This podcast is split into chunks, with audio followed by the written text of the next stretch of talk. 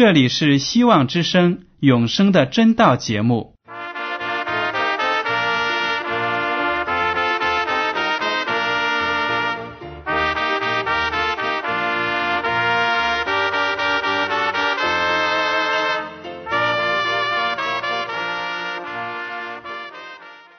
亲爱的听众朋友们，你们好，我是艾德，很高兴今天能和你们在永生的真道这个栏目中见面。耶稣说：“听上帝的话语，并且遵守的人是最有福气的。”所以，艾德现在能够通过电波和你们分享上帝的教导，感到十分快乐。我也希望众位弟兄姐妹。还有那些正在寻求真道的朋友们，也能够珍惜这段时光。大家不妨在手边准备好纸和笔，将今天讲到的要点和经文章节做些记录，以便过后自己再亲自查考圣经。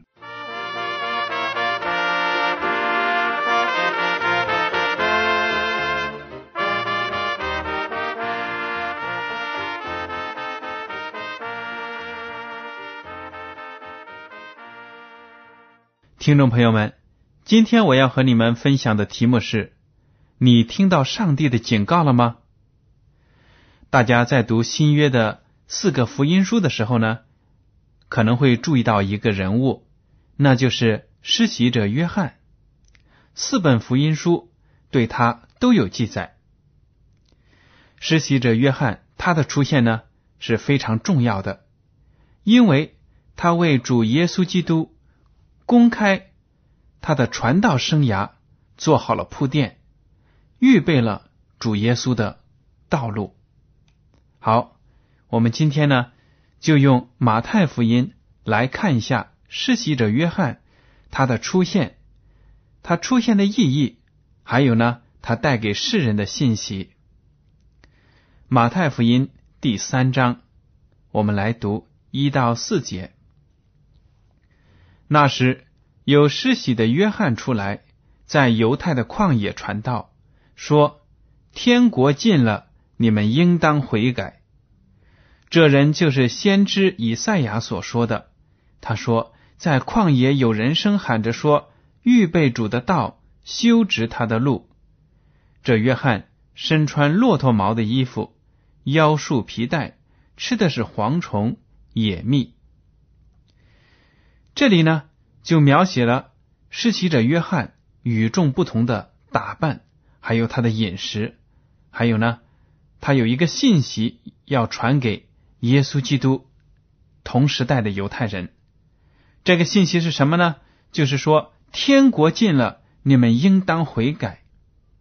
这是一个让人悔改的信息。而且呢，马太在这里就评论说。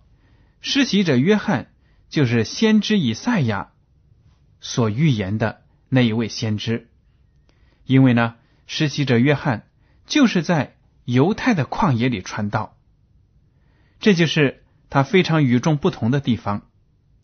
很多先知呢都是奉主的差遣进入到城市里面、城镇里面去向那些众人传道，但是呢，约翰。绝大多数情况下呢，都是在城镇郊外的旷野里呼喊，而他的呼喊声呢，却把那些城镇里的居民给吸引到了旷野里。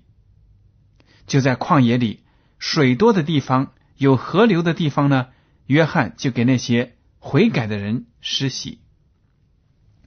约翰穿的是骆驼毛的衣服，这样的衣服呢。肯定不会很舒服的，因为料子呢非常的粗糙，直接的穿在身上呢会让自己的皮肤不舒服。这一点呢就说明了施洗者约翰他生活的艰苦。这种衣服呢时时的提醒他，为上帝做代言人不是一件轻松愉快的工作。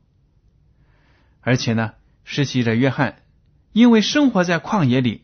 他所吃的是什么呢？蝗虫、野蜜。实习者约翰，他这个人打扮与众不同，但是呢，他求人悔改的信息却吸引了众人到旷野里接受他的洗礼。其实，这个施洗者约翰，他叫人悔改，他的信息呢，为的是把耶稣基督给凸显出来，因为我们所有的世人都是罪人，都需要悔改。我们在谁的面前悔改呢？就是在主耶稣他的面前悔改，才能够得救。好了，接下来我们看一下。那些城镇的居民对施洗者约翰他所传的信息有什么反应？我们接着来读马太福音第三章五到六节。那时，耶路撒冷和犹太全地，并约旦河一带地方的人都出去到约翰那里，承认他们的罪，在约旦河里受他的洗。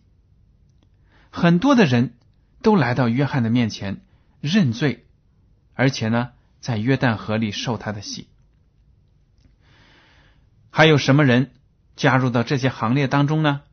第七到第十节，我们来读。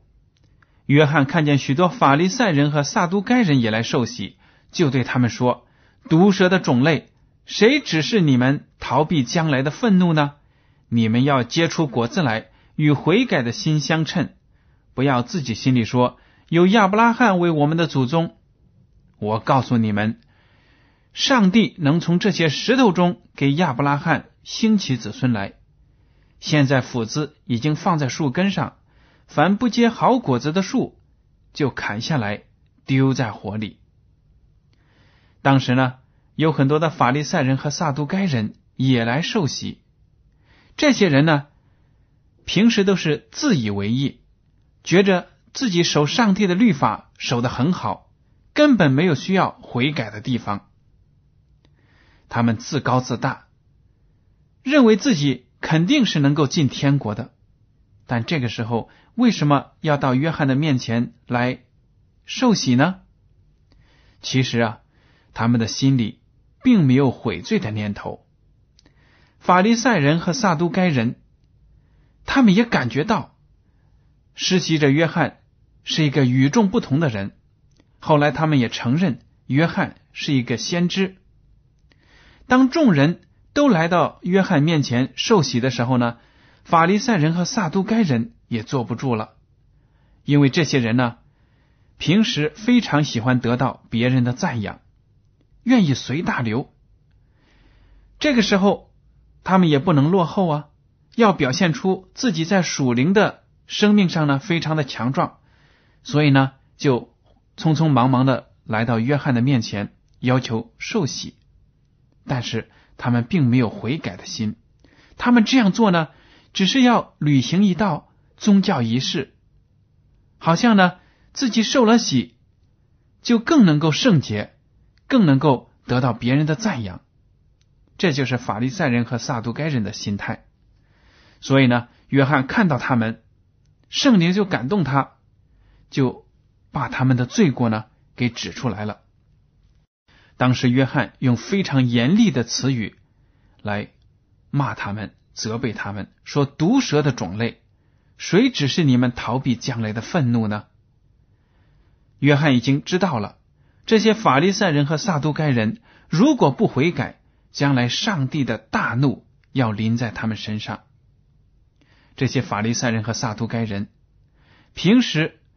他们对圣经有很深的了解，而且呢，口口声声讲很多的大道理，但是他们自己在生活上呢，却是污秽不堪。所以约翰就警告他们说：“你们要结出果子来，与悔改的心相称。你们不要口里说悔改，但是呢，你们的行动根本就表现不出悔改的心，而且。”实习者约翰也指出了他们心里所拥有的骄傲。这些人平时就说：“我们的祖先是亚伯拉罕，只要生来是犹太人，那么我们肯定将来都能够得救。”但是实习者约翰说：“你们虽然从肉体上、从血缘上是犹太人，但是呢，上帝并不稀罕你们。你们如果不悔改的话，上帝能把这些石头变成亚伯拉罕的子孙。那些好像是不可教也的外邦人，也能够成为亚伯拉罕的子孙。所以你们要是不结果子，上帝的斧头呢，已经要准备好砍断你们这些树了。这样的责备呢，是非常的严厉的。对我们生活在二十一世纪的基督徒来说呢，也是非常有意义的。我们不能说，我受了洗，我的名字呢就记录在教会的名册上，那我将来肯定能够得救。或者有的人说，我的爷爷奶奶、我的爸爸妈妈都是基督徒，那么我作为他们的子孙，我肯定也能够得救。有这样的心态呢，是完全。不正确的，因为得救是一个人跟上帝、跟主耶稣之间独自所拥有的一种关系。得救不得救，取决于他跟上帝之间亲密的关系，他是否真正的悔改，而不是说因为别的人怎么怎么样，你就一定能得救。不是的。好了，接下来呢，我们再来读。马太福音第三章十一到十二节，施洗者约翰还有信息要说。他说：“我是用水给你们施洗，叫你们悔改。但那在我以后来的，能力比我更大，我就是给他提鞋也不配。他要用圣灵与火给你们施洗，他手里拿着簸箕，要扬尽他的场，把麦子收在仓里，把糠用不灭的火烧尽了。”实习者约翰呢，在这里所说的人物，指的就是耶稣基督。主耶稣将来要用圣灵给一切悔改的人受洗，而且呢，主耶稣基督将是这个世界的审判者，他要把那些恶人和义人区分开来，义人呢被收进天国，而那些恶人呢，最终就要遭到毁灭。所以，实习者约翰的信息呢，打动了很多人的心，很多平民百姓都来悔改认罪。好了，这个实习者约翰是在耶稣基督他的传道生涯正式展开之前出现的一个先知。在我们生活在二十一世纪这个世界上，上帝也有一个警告。要给我们这些世人，对我们生活在末世的人呢，这个警告也是非常的迫切，非常的重要。这个警告呢，就记录在圣经的最后一部书《启示录》第十四章六到十节。这个警告呢，是由三位天使传扬的。六到七节呢，记录了第一位天使和他的信息。我们来读一下。启示录十四章六到七节，我又看见另有一位天使飞在空中，有永远的福音要传给住在地上的人，就是各国、各族、各方、各民。他大声说：“应当敬畏上帝，将荣耀归给他，因他施行审判的时候已经到了。应当敬拜那创造天地海和众水泉源的。”这第一位天使有永远的福音要传给住在地上的所有的人，各个国家、各个民族。这个信息呢，不是只传给犹太人的，也不只是传给美国人的或者英国人的，而是传给全世界。这个天使高喊着什么呢？他说：“应当敬畏上帝，将荣耀归给他。”因他实行审判的时候已经到了。这个信息呢，和施洗者约翰所含的信息也非常的相似。施洗者约翰说：“你们应当悔改。”这个天使呢就说：“你们应当将荣耀归给上帝，因为他实行审判的时候已经到了。实行审判对世人来说。”是怎么样一件严重的事情呢？当上帝对恶人实行审判的时候呢，恶人得到的就是毁灭的命运。但是那些悔改的、认罪的，将会得到上帝的宽恕，得到上帝所预备的福气。所以呢，这个天使的信息也是劝地球上所有的人都来悔改。我们看一下周围的世界，很多很多的人都不认识耶和华上帝，都不认识我们的救主耶稣基督，也不认识那唯一能够给我们真理的圣灵。很多的人，很多的民族都在拜偶像之中，或者呢，不相信有任何的神灵存在。这是非常可悲的现实。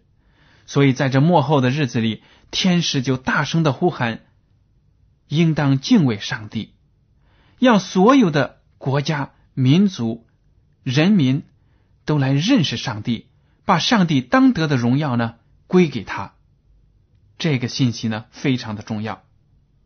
那么，第二个天使他喊的什么信息呢？启示录十四章第八节，又有第二位天使接着说：“叫万民。”喝邪淫大怒之酒的巴比伦大城倾倒了，倾倒了。这第二个天使的喊声说呢，巴比伦大城要倒塌了。巴比伦在圣经当中呢，象征着背道的教会，背叛了上帝的真理的教会，也包括那些拜偶像的虚假的宗教。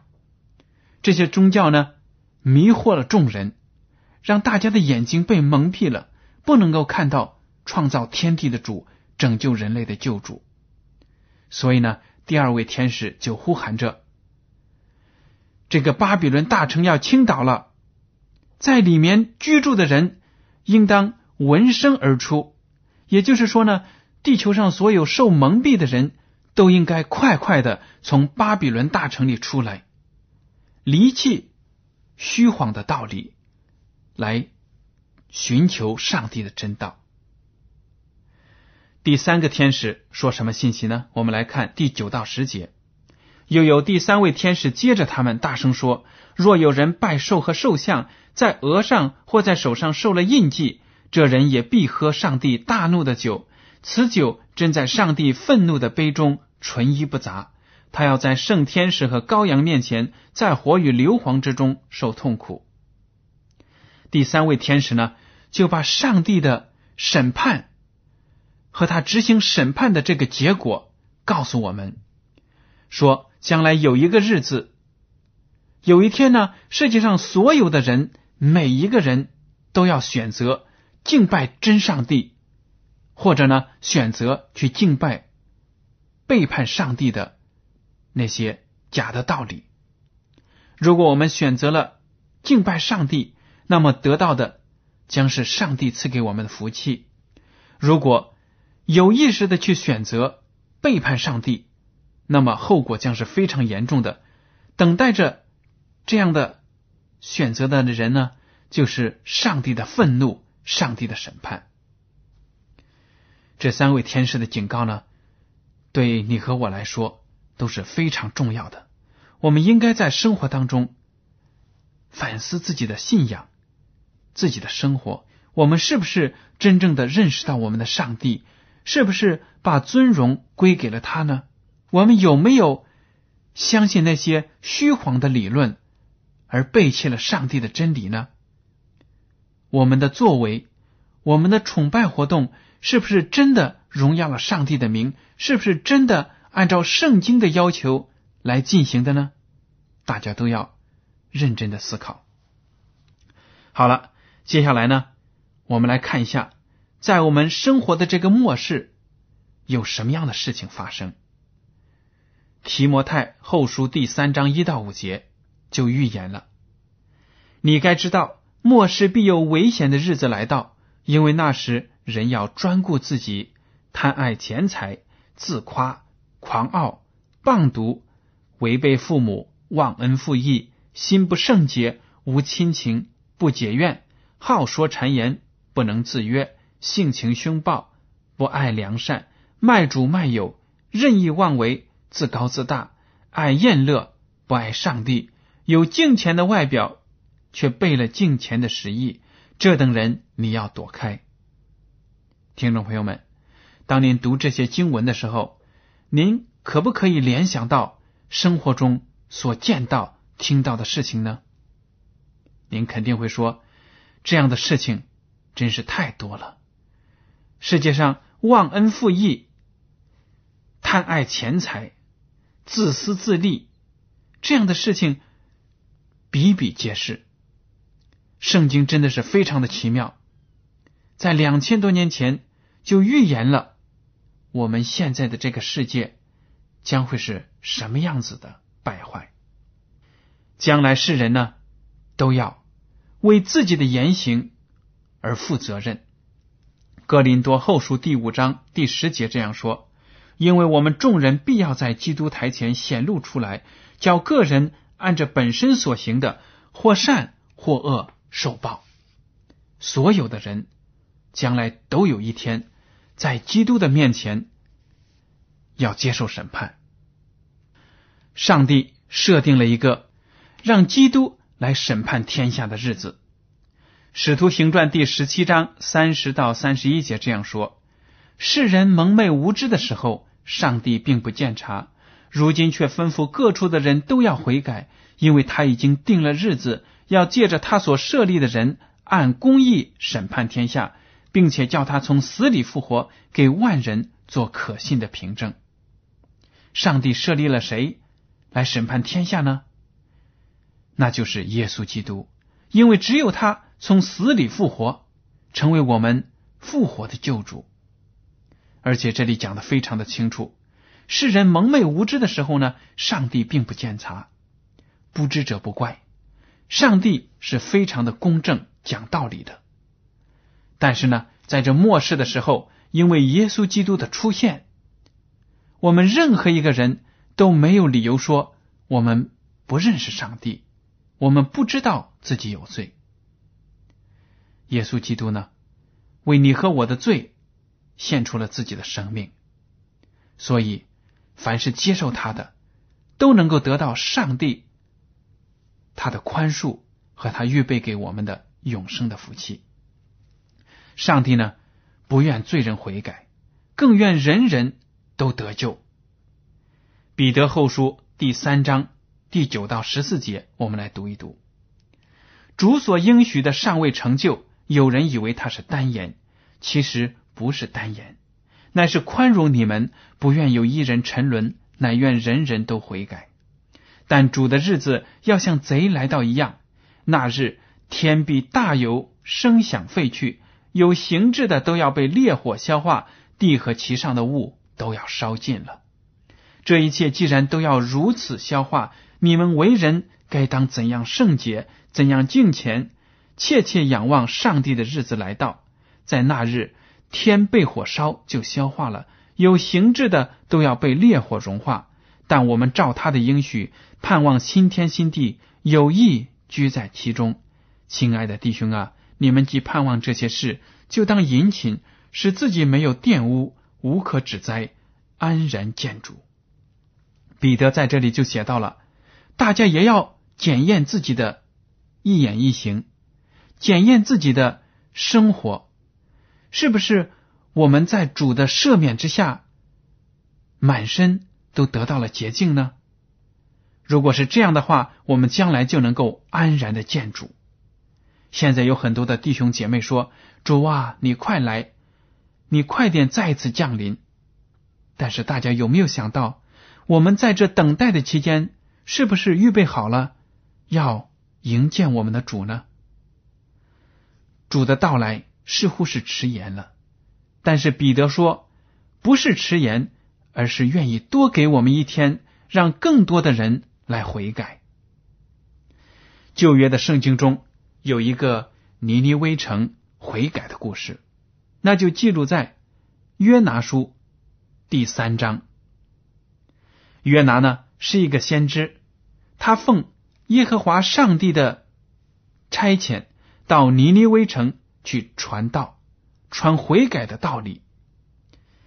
当时呢，约拿到了尼尼微城，尼尼微城在古代的中东地区呢，是一个非常庞大的城市，就好比现在的纽约、现在的上海这样的城市。尼尼微城呢是外邦人的城市，他们不认识上帝，所以呢罪恶滔天。但是上帝就派约拿进城说：“再等四十日，尼尼微必倾覆了。”也就是说呢，如果你们不悔改、不归向上帝，四十天之后呢，整座城都要被毁灭了。尼尼微人有什么反应呢？我们来看约拿书第三章五到九节。尼尼微人信服上帝，便宣告禁食，从最大的到至小的都穿麻衣。这信息传到尼尼微王的耳中，他就下了宝座，脱下朝服，披上麻布，坐在灰中。他又使人便告尼尼微通城说：“王和大臣有令，人不可尝什么，牲畜牛羊不可吃草，也不可喝水。”人与牲畜都当披上麻布，人要切切求告上帝。个人回头离开所行的恶道，丢弃手中的强暴，或者上帝转意后悔，不发烈怒，使我们不至灭亡，也未可知。尼尼微城从国王到平民都非常谦卑的悔改认罪，披着麻布坐在炉灰当中，这些举动呢？都是谦卑的表示。尼尼微人用自己的行动表现出他们悔改的心，他们信了约拿所传的这个警告，信了上帝所要求他们做的事情。结果呢？第十节说：“于是上帝查看他们的行为，见他们离开恶道，他就后悔，不把所说的灾祸降于他们了。”听众朋友们，你们看呢？耶和华上帝，我们的主耶稣，他是多么伟大的仁慈的上帝，仁慈的主。当罪人悔改之后呢，他更愿意把宽恕和福气加在这个悔改的罪人身上。所以呢，你和我在这末后的日子呢，一定要抓紧时间来悔改。听众朋友们，你听到上帝的警告了吗？